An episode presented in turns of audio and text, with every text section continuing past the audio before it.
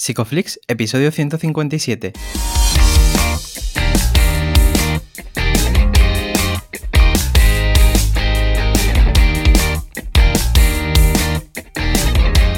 Bienvenidos a Psicoflix, un espacio de psicólogos para psicólogos, un podcast donde entre todos buscamos ser cada vez mejores profesionales de la psicología. Aquí hablamos de todas las estrategias, técnicas y noticias de la psicología contemporánea, pero siempre con la evidencia científica que nos gusta defender. Hoy estamos grabando a 14 de abril y estamos emitiendo nuestro episodio número 157, en el que vamos a hablar de la rumia y la flexibilidad psicológica. Pero antes, recordaros que en psicoflix.com podéis registraros y acceder a todo el contenido exclusivo para suscriptores. Bueno, bienvenidos al podcast, muchas gracias por estar aquí, yo soy Ye y bueno, estoy muy contento, siempre lo estoy, pero hoy más todavía y también por compartirlo con Darío. ¿Qué tal Darío? Hola, Ye, pues guay, ¿sabes? Eh, le he estado dando vuelta incluso a este episodio que tenemos hoy. Eh, sí. He probado las torrijas y ¿sabes que pensaba que no me iban a gustar porque tenía la regla de que era pan mojado? me han flipado y entiendo que la gente se engancha a eso. Bueno, sea como sea, y no vamos a entrar en bucles absurdos. Tenemos un cursito muy chulo de profundización en ACT eh, con José Molinero y Juanjo Macías, ya sabéis, nuestro compi. ya Molinero es casi también parte de la familia, bueno, sin casi. ¿vale? Y que está de oferta hasta el 1 de mayo. Pero hoy eh, no quiero enredarme porque estamos súper contentos de la invitada y del tema también. Eh, ¿Quién tenemos por aquí? Pues mira, estamos muy contentos de tener aquí a Bárbara Gil Luciano. Ella es doctora en Psicología Clínica Convención Internacional, investigadora, máster en terapias contextuales, máster en análisis funcional en contextos clínicos y de la salud, docente universitaria y fundadora de Mixai. Bienvenida, Bárbara. Muchas gracias, buenos días. Buenos días, Bárbara. Muchísimas gracias por, sacar tiempo, por venirte por aquí. Y bueno, yo siempre presenta muy guay. Pero ¿y tú cuando conoces a una persona nueva en tu vida? Lo típico de que estás en un restaurante y te presentan a alguien, ¿cómo, cómo te, describes? ¿Qué, dices? ¿A qué te dedicas? Uf, bueno, em, Yo creo que al igual que, el equipo con el que trabajo, pues casi que nos definimos un poco eh, pues como hombres del renacimiento, ¿no? Porque nos dedicamos a un montón de cosas eh, y que, bueno, pues que todas se retroalimentan entre sí. Yo a mí me realmente me gusta tocar todos los palos que tengan que ver con la, con la creatividad y ahí pues entra un poco cómo me habéis presentado, vamos, ni más ni menos. me encanta la docencia, me encanta la clínica y, bueno, y me encanta la, investigación. que es verdad que a veces te puedes dedicar más a unas cosas que otras, pero, pero ese sería un poco, serían un poco las tres patas de, de la misma mesa. Siempre, ¿Siempre habías querido ser eh, psicóloga desde No, para nada, para nada. Mi, pasión al principio fue la, biología y lo sigue siendo, solo que de aficionada. Em, pero es verdad que, bueno, pues al final lo que estaba al trasfondo de eso, que, me gusta conocer, que me gusta explorar, pues se trasladó a la, a la psicología y al aprender este modelo, ¿no? Em, pues digamos que encajó en, en lo que, en lo que yo esperaba de la psicología. Qué chulo. Bueno, además estaba genial porque en tu caso pues mezclas también lo que has comentado, ¿no? La parte investigadora, la parte docente, la parte clínica y un equilibrio ahí, ¿no? Entre esas tres mm, patas. Eh, ¿En qué momento o de qué manera empieza a interesarte el tema de la rumia? Em, bueno, pues em, en realidad es un poco como, como pasan todas las cosas, ¿no? Forman parte de un proceso que viene siempre de de atrás, em, es cierto que en el contexto de, bueno, pues de la tesis doctoral y de más atrás, ¿no? de las líneas de investigación que estaban abiertas en esos eh, años, el, hecho de, ahondar en todos los procesos de, cambio, cosa que ahora pues está muy de moda no solo en, el modelo contextual, sino eh, también en el modelo cognitivo-conductual, cosa que es eh, genial. Eh, el hecho de ahondar, como digo, en todo eso, pues te lleva a, ahondar en, la raíz de las cosas mucho más, en todas las relaciones que hay, eh, en, todas las, eh, digamos que, mm, cuestiones que tienen que ver con la, con la psicopatología, con el bienestar emocional, en fin, con conducta compleja en general humana.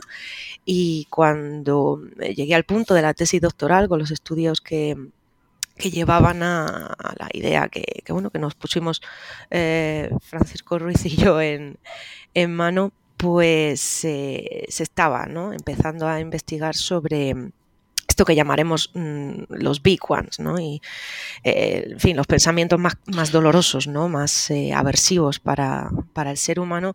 Y eso tenía mm, todo que ver con la, con la rumia, ¿no? Como, como proceso relacional que gira en torno a, a, las mayores preocupaciones y los mayores miedos. Entonces, realmente esas fueron las dos temáticas con las que se trabajó a fondo y con las que seguimos trabajando realmente. No, esto no está lejos de acabar, es una ley de investigación que, que bueno, que, que, es lo suficientemente compleja como para que todavía quede mucho por hacer.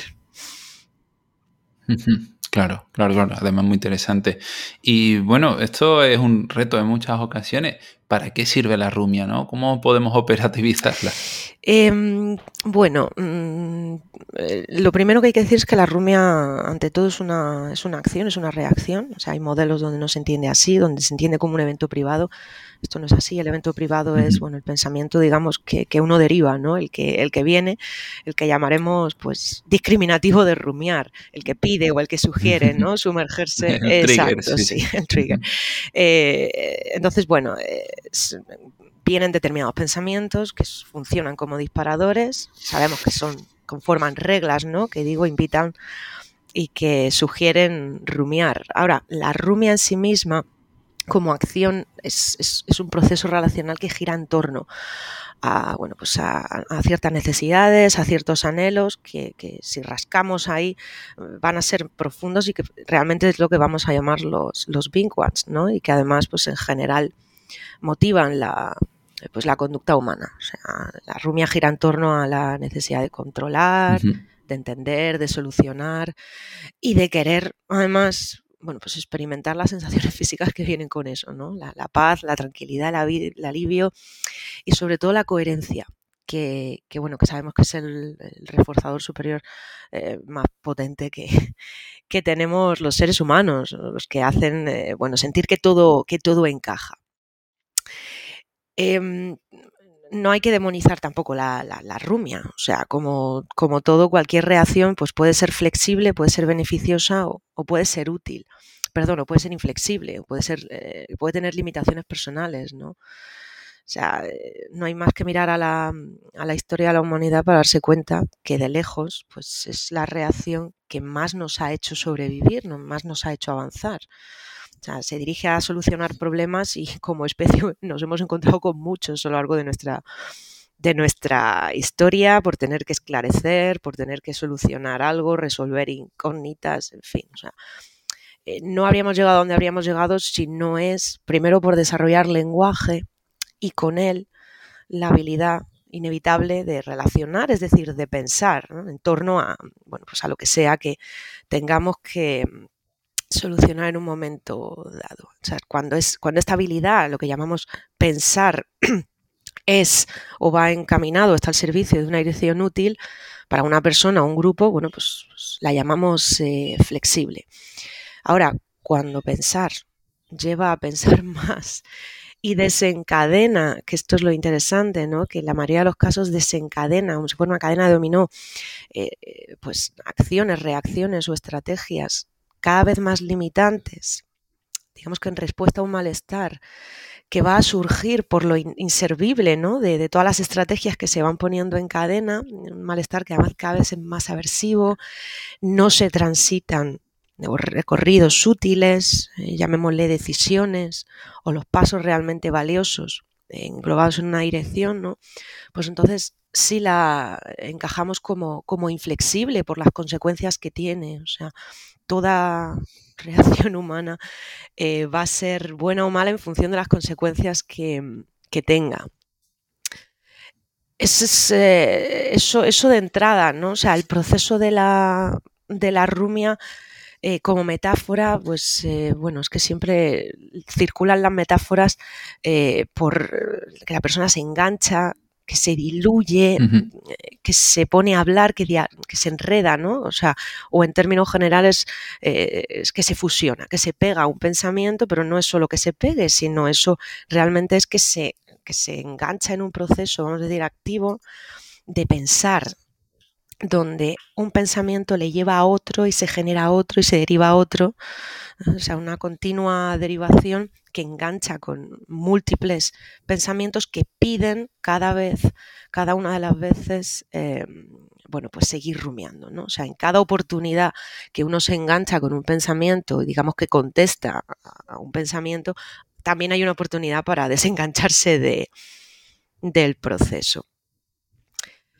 Claro. Claro, en muchas ocasiones cuando, cuando esto pasa, ¿no? Y muchas veces pues las personas te comentan que, pues, que la rumba les ayuda a solucionar problemas, ¿no? Y eso está como, hay, un engarce, ¿no? Como tú comentabas ahí, como que hay una fusión y para ellos parece que es útil, ¿no? Aunque tú desde fuera puedas ver que, eso no, no, es así, ¿no? Y además, pues, eh, genera mucha coherencia personal, ¿no? Para esa persona. ¿Cómo empiezas a, a minar esos intentos de rumia o hacerle ver a la persona que eso no está siendo útil. Em, claro, no, no, o sea, es, tal cual. O sea, el, proceso, la estrategia persiste efectivamente porque las personas obtenemos refuerzo intermitente con ellos. O sea, obtenemos coherencia, obtenemos pequeñitas soluciones como breves chutes ¿no? o dosis de, de tranquilidad hasta que el contexto nos vuelve a hacer derivar pues otro disparador de rumia y bueno pues perdemos eh, el tiempo y el rendimiento en lo, en lo que sea. Son, son varias fases a la hora de primero hacer discriminar que la rumia es un proceso en ocasiones para la persona eh, inflexible e inútil, ¿no? limitante, eh, y, el, y, luego está el proceso la intervención a la hora de alterar eso. Se va a intervenir como cualquier otra reacción inflexible, o sea, no va a haber no va a haber diferencias en el, en el proceso, o sea, de hecho es que no estaríamos hablando de las raíces del modelo si fuese eh, distinto, ¿no? O sea, mm, hay que tocar eh, qué está en el trasfondo de, de, la rumia, o sea, esa necesidad de control, esa necesidad de constante eh, necesidad de entender, de, saber lo que va a pasar, de que las cosas estén garantizadas o estén, estén bien, ¿no? Y en general, bueno, pues em, comienza en un análisis funcional que todos conocemos, viendo en qué contextos, en qué situaciones la persona es tendente a, a sumergirse, a lanzarse en la piscina de la, de la rumia. ¿no? Se, se, ve en general pues, que es común en esas situaciones, o sea, qué necesidad, qué anhelo aparecen todas ellas que rápidamente hay que erradicar, o sea, esto es muy frecuente o más frecuente, diría yo, en los contextos de relaciones interpersonales porque son los que menos se controla lo que va a pasar, ¿no? Entonces, pues la mayoría de las personas es ahí donde ponen en marcha cuando tienen problemas en ese, en ese ámbito lo cual tiene múltiples desventajas, ¿no? O sea, cuando la rumia no es útil, se, ve, se tocarán los costes, se verá al otro lado de esos costes qué valores nos están intentando eh, o por los que nos está transitando en múltiples áreas, ¿no? que es pura emoción apetitiva, además, lo que habrá que tocar en valor. Y cuando toque empezar con el trabajo de campo, a, promover y a, construir la, flexibilidad, pues habrá que empezar a hacer discriminar primero en la propia sesión cuando se está lanzando la rumia, que va a pasar siempre. En, todas las sesiones va a haber ejemplos de eso, ¿no? Y en patrones crónicos, pues todavía más. Y tocará empezar a dar ayudas para que los pacientes se den cuenta de que lo están haciendo y giren hacia poner la acción flexible que, toque, que toque en, ese, en ese minuto, ¿no? Y que sean ellos capaces de hacer la extrapolación a, fuera de la sesión sin nuestra, sin nuestra ayuda. O sea, serán pues necesarios múltiples ejemplos para alterar un repertorio que va a estar muy fortalecido, que se vive casi como automático, pero que no lo es. el proceso de inflexibilidad ahí ocurre pues como con el resto de, estrategias. O sea, no, no, hay, no hay cambio.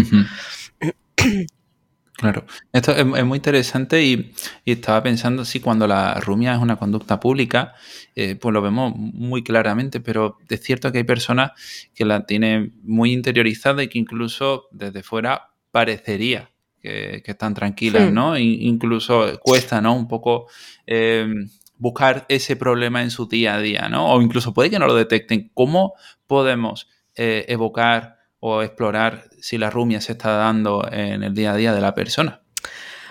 Pues eh, bueno, con un análisis funcional, eh, como toda exploración de cualquier, de cualquier patrón, ¿no? lo más útil que sabemos que, resulta es, hacerlo de forma experiencial. O sea, es como digo, en primero en sesión, donde estamos allí, que bueno, que al final, para el papel del terapeuta no es otro que ofrecer perspectiva de, de muchas cosas, de cuándo se pone el patrón en marcha y las ayudas para salir de ahí y poner en marcha otra eh, otra dirección de, estrategias flexibles, ¿no? Y, es, aplica igual para lo que, lo que estás comentando. O sea, en principio, al principio eh, hay que dar ayudas para discriminar cuándo se está haciendo. Y como digo, en sesión en general, eh, los pacientes ponen un altavoz a la rumia, que normalmente, pues como dices, la, tienen hacia adentro, ¿no? Y, cuando cuentan cosas, o sea, cuando la rumia, la rumia con uno mismo no sirve, pues uno tiende a, rumiar con otros, con la misma función. Y muchas veces eso en terapia se da con el terapeuta. Entonces son momentos de oro para hacer discriminar qué función está cumpliendo eso, hacia qué se dirige o para qué se hace. Em, son múltiples claves físicas además las que nos van a ayudar, porque no solo es la conducta de rumiar en tanto a verbalizar algo. O sea, va a haber muchas conductas, vamos a decir, a nivel corporal, que van a cumplir la misma función, se van a dar a la vez. O sea, viene la tensión, el hecho de tensar, es otra reacción que acompaña a la rumia. Difícilmente no lo es porque se está uno eh, pues en posición de defensa, ¿no? Frente a los miedos, la ansiedad eh, que, surge ahí, ¿no? Entonces, eh, mm, hay que dar todas las ayudas para que los pacientes se den cuenta de qué tipo de reacciones despliegan en eso que llamamos rumiar en conjunto. ¿eh? Eh, hacia dónde se dirigen, ya empezar a trabajar la flexibilidad ahí y serán contextos que se van a dar en sesión, pero que van a ser funcionalmente equivalentes a cuando les pase fuera. O sea, con, con, toda probabilidad, el hecho de servirse de registros funcionales suele ser muy útil. Además, los pacientes que tienen un repertorio potente en Rumia, tienen narrativas ¿no? muy abstractas, les cuesta concretar, eso dificulta a veces explorar cómo es el patrón fuera y el hecho de que nos ayudemos del proceso, eh, bueno, pues pidiéndoles que, realicen eh, registros funcionales semana a semana, eh, ayuda mucho. O sea, primero para el paciente porque se empieza a dar cuenta de todas las veces que está en eso y no está en otra cosa. Y, bueno, y por supuesto para nosotros y empezar a, trabajar con los ejemplos que nos, que nos traen. O sea, son muchas cosas que se pueden hacer en la misma línea. Claro, en relación a lo que comentaba Darío, ¿no? Eh, cuando empiezas a explorar en consulta, quizás salen em, triggers concretos, ¿no? Mm. Pero em, eh, tenemos que buscar, ¿no? Y tenemos que indagar esos eventos privados que, están en la cúspide de, la jerarquía, ¿no? ¿Qué pistas pueden indicarnos que, ese evento privado que nos está contando no está en la cúspide de la jerarquía? Bueno, se puede hacer a partir de, un ejemplo de estos, donde los pacientes estén rumiando, se puede hacer en general, ¿no? O sea, el hecho de trabajar eh, en la exploración de, esto que llamamos la cúspide de la jerarquía, em, bueno, hay que explicar un poco también qué, es eso de la cúspide de la jerarquía, ¿no? Que es lo que llamamos los, los big ones o, bueno, en general los miedos ¿no? más problemáticos que, que, tenemos sobre nosotros mismos, o sea, lo que más nos aterra pensar sobre nosotros mismos, eh, eh, lo que más nos aterra lo que ocurra en el mundo acerca de los demás, pero que siempre va a redundar en, nosotros mismos. O sea, ese es un poco el techo. Esto que llamamos la cúspide de la jerarquía, pues es eh, una manera de, contextualizar o de describir funcionalmente cómo se agrupan los pensamientos sobre nosotros mismos. ¿no? O sea, vamos a decir que que el yo tiene dos caras. Bueno, me podría aquí, eh, habría mucho rato hablando de esto, metiéndonos el detalle en la explicación, ¿no? Pero en relación a tu pregunta, bueno, lo relevante es eh, que, después de, bueno, de tres décadas, sin ir más lejos de investigación, pues estamos en un momento en el que estamos empezando a, investigar eh, de forma experimental qué es eso del yo, de la conciencia jerárquica de nosotros mismos. ¿no? Y lo que sabemos es que eso se despliega en, dos caras de la misma moneda y en que cada una conforma, digamos, una jerarquía de pensamientos sobre nosotros mismos que por un lado están estos que estamos hablando, de los que más nos aterran, eh, de los que más escapamos, y por el otro, pues precisamente lo que buscamos y lo que más eh, anhelamos, que es lo que llamamos desde este modelo los valores, ¿no? los reforzadores de valor. Dicho esto, la exploración de lo que está en la cúspide de la jerarquía, pues se refiere a, sacar, como es como tirar de una cuerda y tirar, tirar, tirar hasta que ya llegas a un tope, ¿no? Y se nota mucho en, los momentos de las sesiones eh, donde tocas y, sacas a la superficie eh, los pensamientos más dolorosos de la persona sobre sí mismo, de lo que más escapa. ¿no? Y que esos precisamente engloban en relación jerárquica todos los demás. O sea, realmente es como si agrupáramos prácticamente todo el malestar que siente el individuo, todos los pensamientos o eso que llamamos los síntomas, ¿no? Y que suelen tener que ver, eh, bueno, pues con el miedo a sentirse inútil, incapaz, el miedo a estar solo, o, en muchos casos ese pensamiento y esa sensación la tienen a flor de piel, ¿no? Por cómo le van las cosas. Entonces, eh, esto no solo nos permite llegar al trasfondo de lo que controla la rumia, sino en general, pues todas las reacciones eh, que nos resultan problemáticas, ¿no? Porque las ponemos en marcha para precisamente eh, apartarnos o escapar de esa sensación sobre nosotros mismos. Pero bueno, como bien sabemos, en un patrón de inflexibilidad, pues se tiene el, el efecto paradójicamente contrario, es decir, todavía nos acercamos más por las consecuencias que ello tiene, a toparnos con, pensamientos muy dolorosos de lo que somos, de lo que son las cosas, eh, etcétera, etcétera. Claro. Sí, no, esto es, muy interesante. Entonces, eh, cuando mencionas la inflexibilidad, al final, eh, de nuevo, y volviendo un poco a, la función de la rumia, si nos volvemos más inflexibles, también será con algún tipo de, función, ¿no? Por, ¿Cuál sería este análisis funcional de la inflexibilidad psicológica? ¿Te refieres a cómo se da esa cadena de reacciones en dominó? Exacto. Em, bueno, mm, en general vamos a decir que la, que, la rumia es una de las primeras reacciones que, el ser humano pone en marcha más que nada porque es la más disponible y es la que más entrenados estamos a, situar. Eh, pero pueden ser también otras conductas impulsivas, ¿no? O sea, de, otra, de otro tipo de topografía. O sea, las primeras suelen ser la rumia u otras eh, más eh, impulsivas como, bueno, pues estallar o explotar de diferentes formas.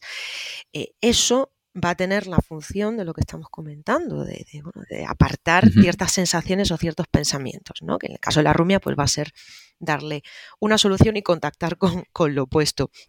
Cuando eso nos sirve, cuando es inflexible, dura un rato, o sea, tiene cierto reforzamiento intermitente que va y viene, pero llegará un momento, después de un rato, después de un tiempo, en el que uno necesite eh, ser creativo, vamos a decir, en poner o en generar otro tipo de reacción en esa dirección que le resulte más útil para escapar y reducir el malestar. Entonces, bueno, pues encontraremos que los pacientes eh, escapan directamente de las situaciones, o sea, evitan los contextos que les hacen sentir de una determinada manera, abandonan. Eh, pero también encontraremos eh, pues otros perfiles de la propia psicopatología, o sea, que, se, bueno, pues tenemos los problemas de alimentación, que abusen o restringen, tenemos que pasan eh, a diluirse en actividades de ocio para apartar cualquier contexto que les pueda hacer derivar, ¿no? Algo complicado sobre ellos mismos. Tendremos eh, bueno, que se sumergen en medicación, que duermen mucho, eh, el uso de ciertas sustancias, que todas, bueno, pues si lo vemos como una especie de proceso que avanza de cadena de, cadena de dominó, pues son reacciones que cada vez van a ser más eficaces en apagar el sistema que te hace derivar eh, malestar. Y bueno, pues en último extremo a lo mejor encontramos los perfiles más complicados, ¿no? Las reacciones más, eh, limitantes, o sea, podemos encontrar autolesiones, podemos encontrar intentos de suicidio y la última, no cabe duda, eh, y la que va a ser, por desgracia, más eficaz en dejar de sufrir, pues es el suicidio, ¿no? O sea, que si vemos la psicopatología como un como una cadena de reacciones limitantes, es que se van sucediendo. O sea, un individuo antes de una reacción habrá puesto otras en marcha con, esa, con la misma función y es frecuente que, en un mismo día pues se vean ¿no? cómo se suceden desde que uno se levanta hasta que se acuesta diferentes reacciones con la misma función, con lo cual es, es útil en terapia apuntar a las primeras que se dan para cortar el, proceso. Vivimos en un mundo que, a veces eh, refuerza la, rumia incluso, ¿no? Pueden mirar en Twitter algunos hilos que desde fuera está, claro, parece una rumia muy clara, ¿no? Entonces, eh, ¿cómo lidiar contra una situación así, un mundo, un contexto social verbal que de manera explícita está reforzando estos procesos de rumia? Y que incluso las personas pueden sentirse más identificadas eh, con esa rumia. Bueno, es que mm, más que eso es, lo, es otra vez qué está de trasfondo, ¿no? O sea, que se potencia y es la, pues, la necesidad de controlar realmente. O sea, controlar, em, bueno, pues cuestiones básicas de supervivencia, pero claro, la supervivencia, según va avanzando eh, la historia de la humanidad, pues adquiere tintes distintos. O sea, las condiciones básicas de vida ya nos han sido bastante, generalmente garantizadas. O sea, a nivel de tecnología, de industria, de, de medicina, bueno, pues nos salvan de muchas cosas y nos procuran comodidades de otras. Y cuando suceden imprevistos que nos sacan de esa comodidad, o sea, imprevistos a cualquier nivel, en función del repertorio de la persona, pues entenderán catástrofes como una cosa y otra, ¿no? Eh, pues claro, el ser humano se va a paralizar y es normal y va a tender a, necesitar entender, etcétera, etcétera. Ese es el repertorio que, tenemos, es pues, lo que hemos aprendido en un contexto que, promueve eh, el control constante de las circunstancias, ¿no? Pero claro, no funciona así. Entonces, de nuevo, vale, ¿Cuál es la cuestión? ¿Qué hacemos ¿no? cada vez que, algo eh, nos preocupa y, no podemos realmente, nuestros tentáculos no llegan a controlar más que lo, justo? Pues habrá que preguntarse ¿no? y habrá que ver qué es lo realmente útil y qué es entretenerse con lo que no lo es, como, eh, como decía aquel, bueno, pues es la sabiduría de entender la diferencia de lo que controlamos y de lo que, y de lo que no. O sea, habrá que ir en cada caso a la demanda de, cada situación, que pide cada situación. Y en esa línea, pues, ¿qué podemos hacer que sea consistente con, lo que anhelamos o con los recorridos vitales que, queramos eh, poner de nuevo pues el giro a, lo realmente útil, ver en qué medida eh, lo está haciendo o no. O sea, el contexto no lo vamos a cambiar y cada vez pues probablemente se dirija más al control porque la, cantidad de, avances eh, de lo que el ser humano controla eh, pues, pues continúa, pero a nivel de emociones esa estrategia no funciona no funciona. Va a seguir existiendo la muerte y van a seguir existiendo las caras B de, de, todas las cosas en general. Claro, y además esto eh, vemos que cada vez se automatiza más, ¿no? Este entrenamiento en, en, pensar, en pensar sobre las mismas cosas y además lo vemos cada vez más en, personas más jóvenes en, consulta. Em, no sé si de qué varía de alguna forma el trabajo en consulta que se haría, por ejemplo, con adultos que llevan mucho más tiempo rumiando o con personas más jóvenes que quizá puede ser más fácil atrapar esa cúspide?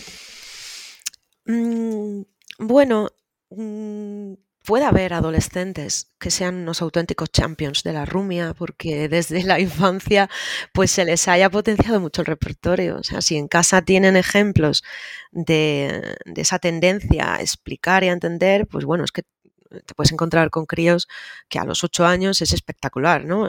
El nivel de fluidez relacional de rumia que tienen. Entonces, bueno, habrá que mirar qué repertorio tiene el individuo, cuán fortalecido está y las estrategias no van a variar. O sea, quizá con, con críos pues nos sirvamos eh, o con adolescentes pues vamos a decir, de estímulo de mayor contraste, ¿no? O sea, que les saquen, eh, que son más eficaces a la hora de sacarte de, en eso que estás, ¿no? En tu, en tu cabeza, dándole vueltas o, hablando, o poniéndolo en altavoz. Digo que nos podemos permitir porque son poblaciones que agradecen mucho utilizar la misma estrategia de giro de flexibilidad, pero de formas que a lo mejor un adulto pues tienes que poner otro contexto delante, ¿no? Pero vamos, la medida de lo que lo puedes hacer con un adulto, pues mejor. Em, en, patrones eh, adultos, típicamente además depresivos, ¿no? O bueno, incluso en, ciertos, eh, ciertas problemáticas graves de, psicosis, etcétera, sí que es cierto que puede costar un poco más, primero por el contexto, eh, pues porque, bueno, hay muchas barreras del terapeuta a la hora de cortar directamente ese tipo de patrones, pero eso es otra cuestión y ahí estamos hablando de las barreras del terapeuta. Mm, pero quizá porque mm, controlamos menos los contextos del adulto. O sea, es más fácil trabajar en infancia y adolescencia con el contexto de lo que rodea y que todo el mundo vaya en la misma eh, dirección, eso ayuda. Eh, pero el adulto tendrá ya un sistema muy organizado de mantenimiento del patrón. Entonces, bueno, pues en realidad, como siempre, habrá que analizar el caso, el contexto en el que está inmerso y a partir de ahí pues, diseñar la, intervención en la misma línea. Muy, eh, Bárbara, cuando yo recuerdo empecé a estudiar ACT y me, presentaron la fusión cognitiva, eh, pues yo venía de haber estudiado la, rumia, entonces entendía que, era exactamente lo mismo. Puedan haber matices. Eh, coméntanos cuáles son las diferencias, si las hay, si no las hay, o son lo mismo.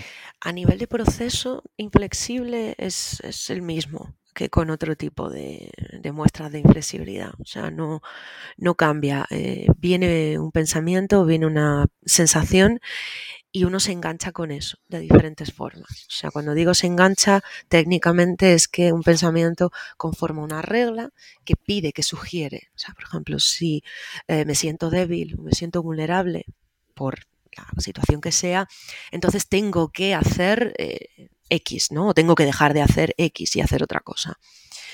Eh, la fusión va a estar en el seguimiento de esa regla. O sea, la derivación va a ser inevitable, está en tu historia personal, está muy fortalecida, está muy entrenada. Pero la fusión, o sea, eh, eh, lo que realmente uno elige en ese momento, aunque, no, aunque uno no lo discrimine, es seguir esa regla. ¿Cómo se ve? Con la acción que pone en marcha, ¿no? Entonces, no diría yo que hay diferencias. Creo que la diferencia que a lo mejor a veces se hace es, topográfica, o sea, porque pareciera que rumiar es una estrategia inflexible diferente a la de, pues qué sé yo, por ejemplo, pues, pues rascarse, ¿no? O hacerse una herida para reducir eh, cierto malestar eh, que haya circulando por ahí, ¿no? Intentando tapar eso. O sea, pero no, no va a ser distinto al nivel de, del proceso que se está, que se está dando. En consulta es muy frecuente escuchar a las personas decir cosas como, sí, sí, sí, yo me doy cuenta de que estoy pensando, pero no consigo pararlo, ¿no? Em, ¿Cómo podemos actuar en situaciones como esta? Bueno, el hecho de estar diciendo eso ya es estar ah, rumiando un poco, porque, bueno, ahí realmente lo que se está plantando es la regla rígida que sigue. O sea, me viene esto y entonces eh, pues tengo que, tengo que darle vueltas. Entonces, como comentaba antes, habrá que eh, no solo aprovechar mm, bastantes momentos donde esté haciendo eso durante un largo rato, eh, sino también evocarlos, buscar o generar situaciones que sepamos y que el paciente sepa que le van a lanzar eh, a, dar vueltas. Entonces, esos giros de estar haciendo eso y girar a otra cosa, bueno, pues ahí nos servimos de lo que se llama la estrategia de fusión, que no es otra cosa que un vehículo donde digamos que es como si pusiéramos una pausa al tiempo y lentamente vamos introduciendo un montón de claves que ayudan a que en ese momento la conducta del paciente no esté controlada por el malestar que siente y que piensa, ¿no? y que puedan, digamos, que entrar en escena eh, lo que llamamos los reforzadores de valor, para que la conducta quede controlada por eso. Pero son múltiples ejemplos en esta dirección, de hecho es que el 80% de la intervención debería estar hecha de trabajo en muchos ejemplos y ejercicios en esta, en esta línea, o sea, la terapia no es hablar, es hacer. Y entonces, bueno, y eso todavía es más importante con patrones de rumia, precisamente porque si estamos eh, simplemente tocándolo a un nivel intelectual o superficial, pues probablemente estemos potenciando, sigamos, ¿no? Con ese patrón de rumia que trae el paciente. O sea, es muy útil utilizar ejercicios físicos, levantarse, generar metáforas de, pues, por ejemplo, bueno, lo que es estar en un lado de la habitación, lo que es estar al otro lado, eh, haciendo otra cosa que no sea eh, rumiar, primero representando ¿no? lo que sería estar rumiando alrededor de una silla, alrededor de lo que sea, de cómo un pensamiento lleva a otro si uno se engancha en ese proceso de rumia, que es casi como procrear con los pensamientos, claro, le salen hijos. Y lo que es salir de ahí ¿eh? y, ponerse a hacer otra cosa, porque no se pueden hacer dos cosas a la vez. O sea, si eso se hace con ejercicios físicos, pues es mucho más potente que simplemente tratar de, no sé, hacer entender de una forma intelectual al paciente lo que es rumiar y lo que no es rumiar. O sea, las mayores barreras estarán en, bueno, qué se está haciendo en el ejercicio, qué claves se están metiendo, porque a lo mejor es que estamos haciendo lo contrario de lo que deberíamos. Entonces hay que ver eso. Eh, con lupa. Claro. Esto, es importante, ¿no? porque si entendemos cómo opera la transformación de, funciones ¿no? a través de las relaciones jerárquicas, si entrenamos a la, a la persona en disparadores concretos, no se producirá esa generalización tan rápida como si lo hiciéramos en la, con el disparador cúspide, ¿no? Eh, sí, ese es uno de los, eh, bueno, de los hallazgos ¿no? que, que hemos visto en, vamos, que, que, se han, que se han visto los últimos años con el tema de los, de los big ones. Efectivamente, si trabajamos en alterar la inflexibilidad eh, de los de arriba, esa, ese, ese, ese, impacto, ese efecto se traslada al resto de elementos de la, de la jerarquía. Pero vamos, esto funciona en general con, con, con, con, todas las organizaciones jerárquicas. O sea, la transformación de funciones va de arriba abajo. Entonces nos ahorra mucho tiempo, pero más allá de ahorrar tiempo, diría yo, lo más importante es que estamos tocando la raíz de las cosas.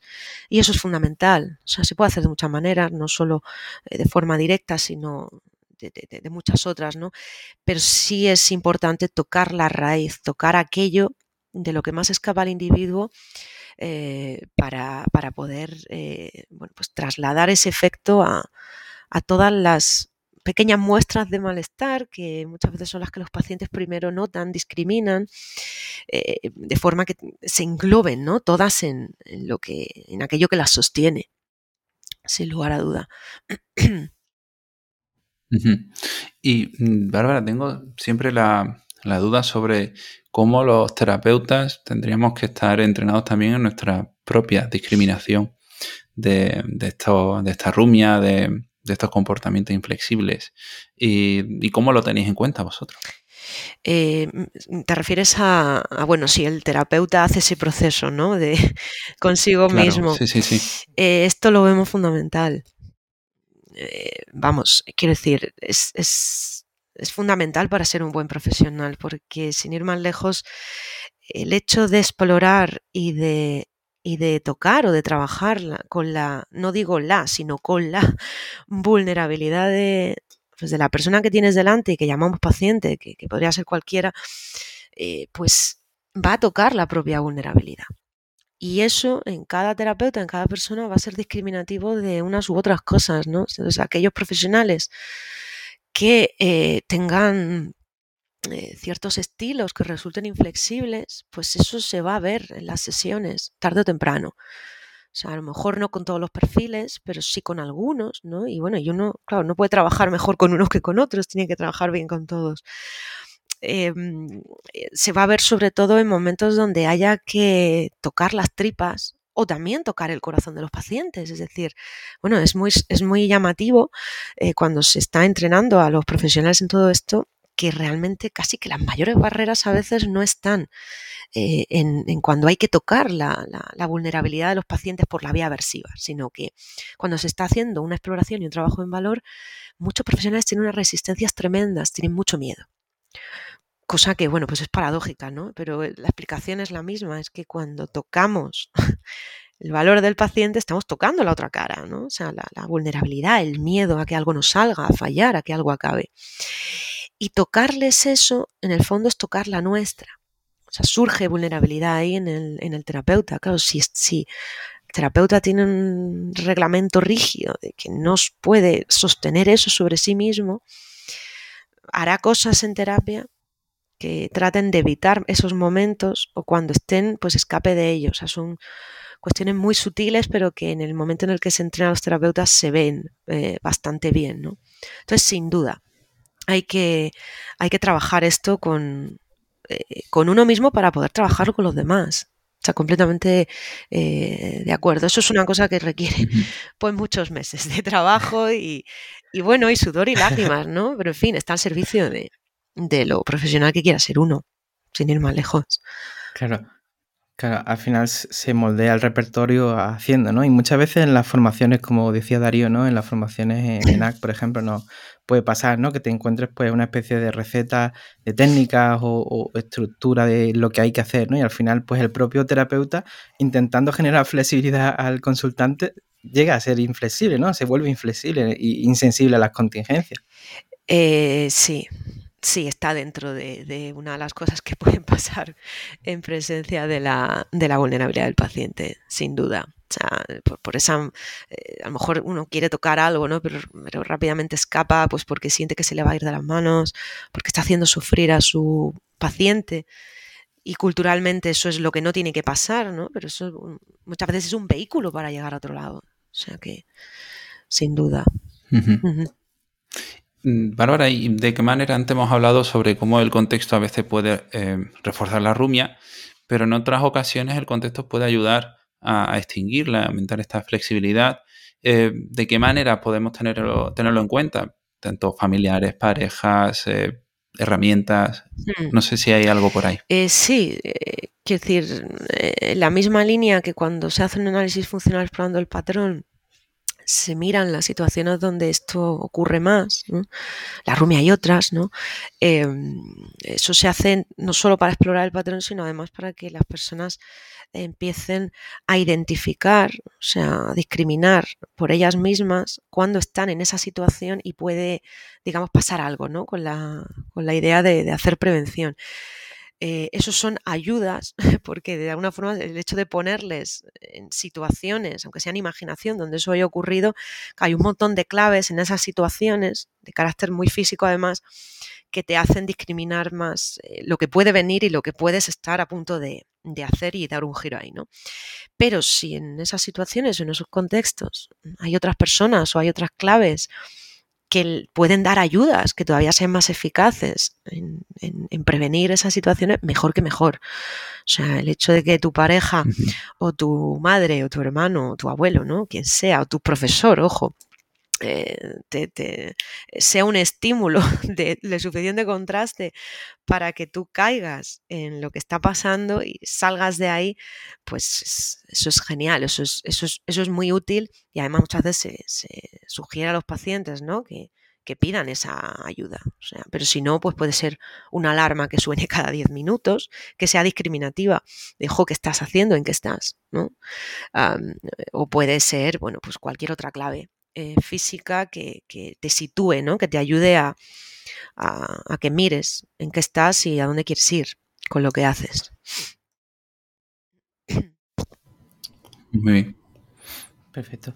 Eh, Bárbara, sobre esto vosotros tenéis eh, formación, que sé que tenéis un curso que está próximamente ¿no? al salir sobre los Big Ones y me gustaría que nos pudieras contar un poco qué, qué se va a encontrar la gente allí. Em, bueno, es em, esto es, un, esto es una formación que, pusimos en marcha pues cuando eh, precisamente eh, salieron eh, el primer cuerpo de estudios ¿no? experimentales y se empezó a ver pues los tremendos beneficios que esto tiene en la clínica. Vamos, a mí es una cuestión que me, que me apasiona y de la que me he quedado muy sorprendida y me ha hecho casi que amar más em, mi trabajo.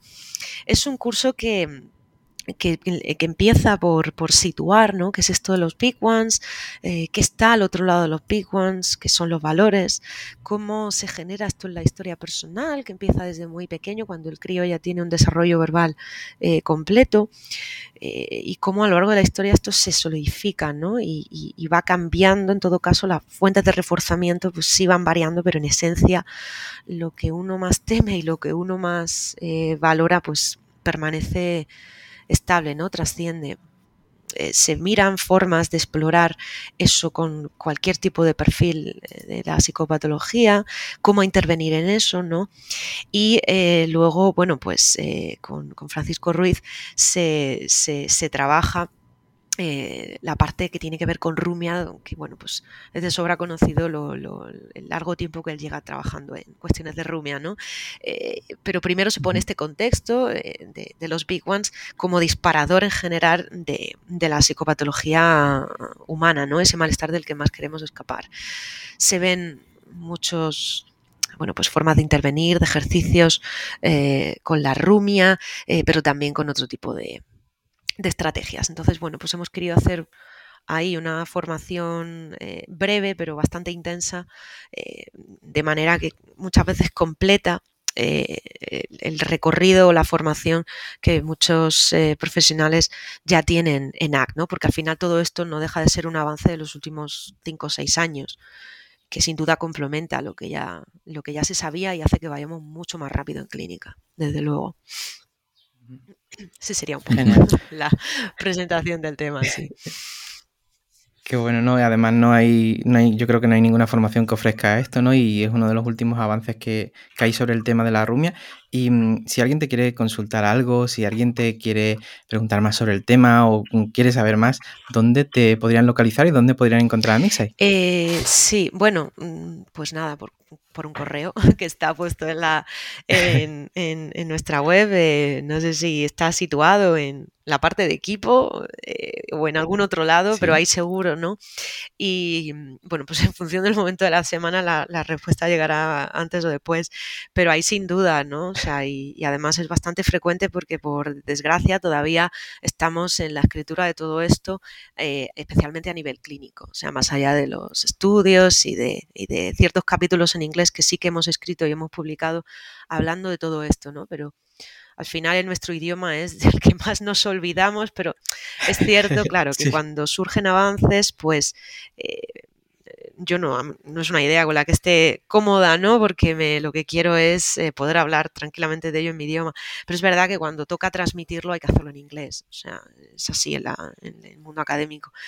Pero estamos en ello, entonces, bueno, hasta que eso pase, em, pues cualquier correo y, bueno, o sea, si se quiere hacer el curso, pues nada, eh, si hay plazas, es una gran manera de, de introducirse en esto. Pero hay mucha bibliografía que si se tiene el manejo en inglés, pues ya se puede eh, leer bastante sobre ello. O sea que esa sería la más rápida, sin duda. Perfectísimo. Pues mm, Bárbara, ha sido todo un placer entrevistarte. Eh, me, ha, me, quedado muchas dudas. Creo que de aquí salen 5, 6 o 7 episodios perfectamente, pero creo que hemos dado una pincelada sobre lo que sería el tema. Y bueno, esperemos volver a escucharte pronto por aquí. El placer es mío. Yo me habría quedado aquí tres horas más con vosotros, porque son temas muy bonitos y, y muy interesantes. Así que bueno, eh, a ver si hay otras oportunidades y seguimos, y seguimos charlando. Un verdadero placer. Cuando, cuando te apetezca. Esto a vosotros. Muchísimas gracias. Muchas gracias.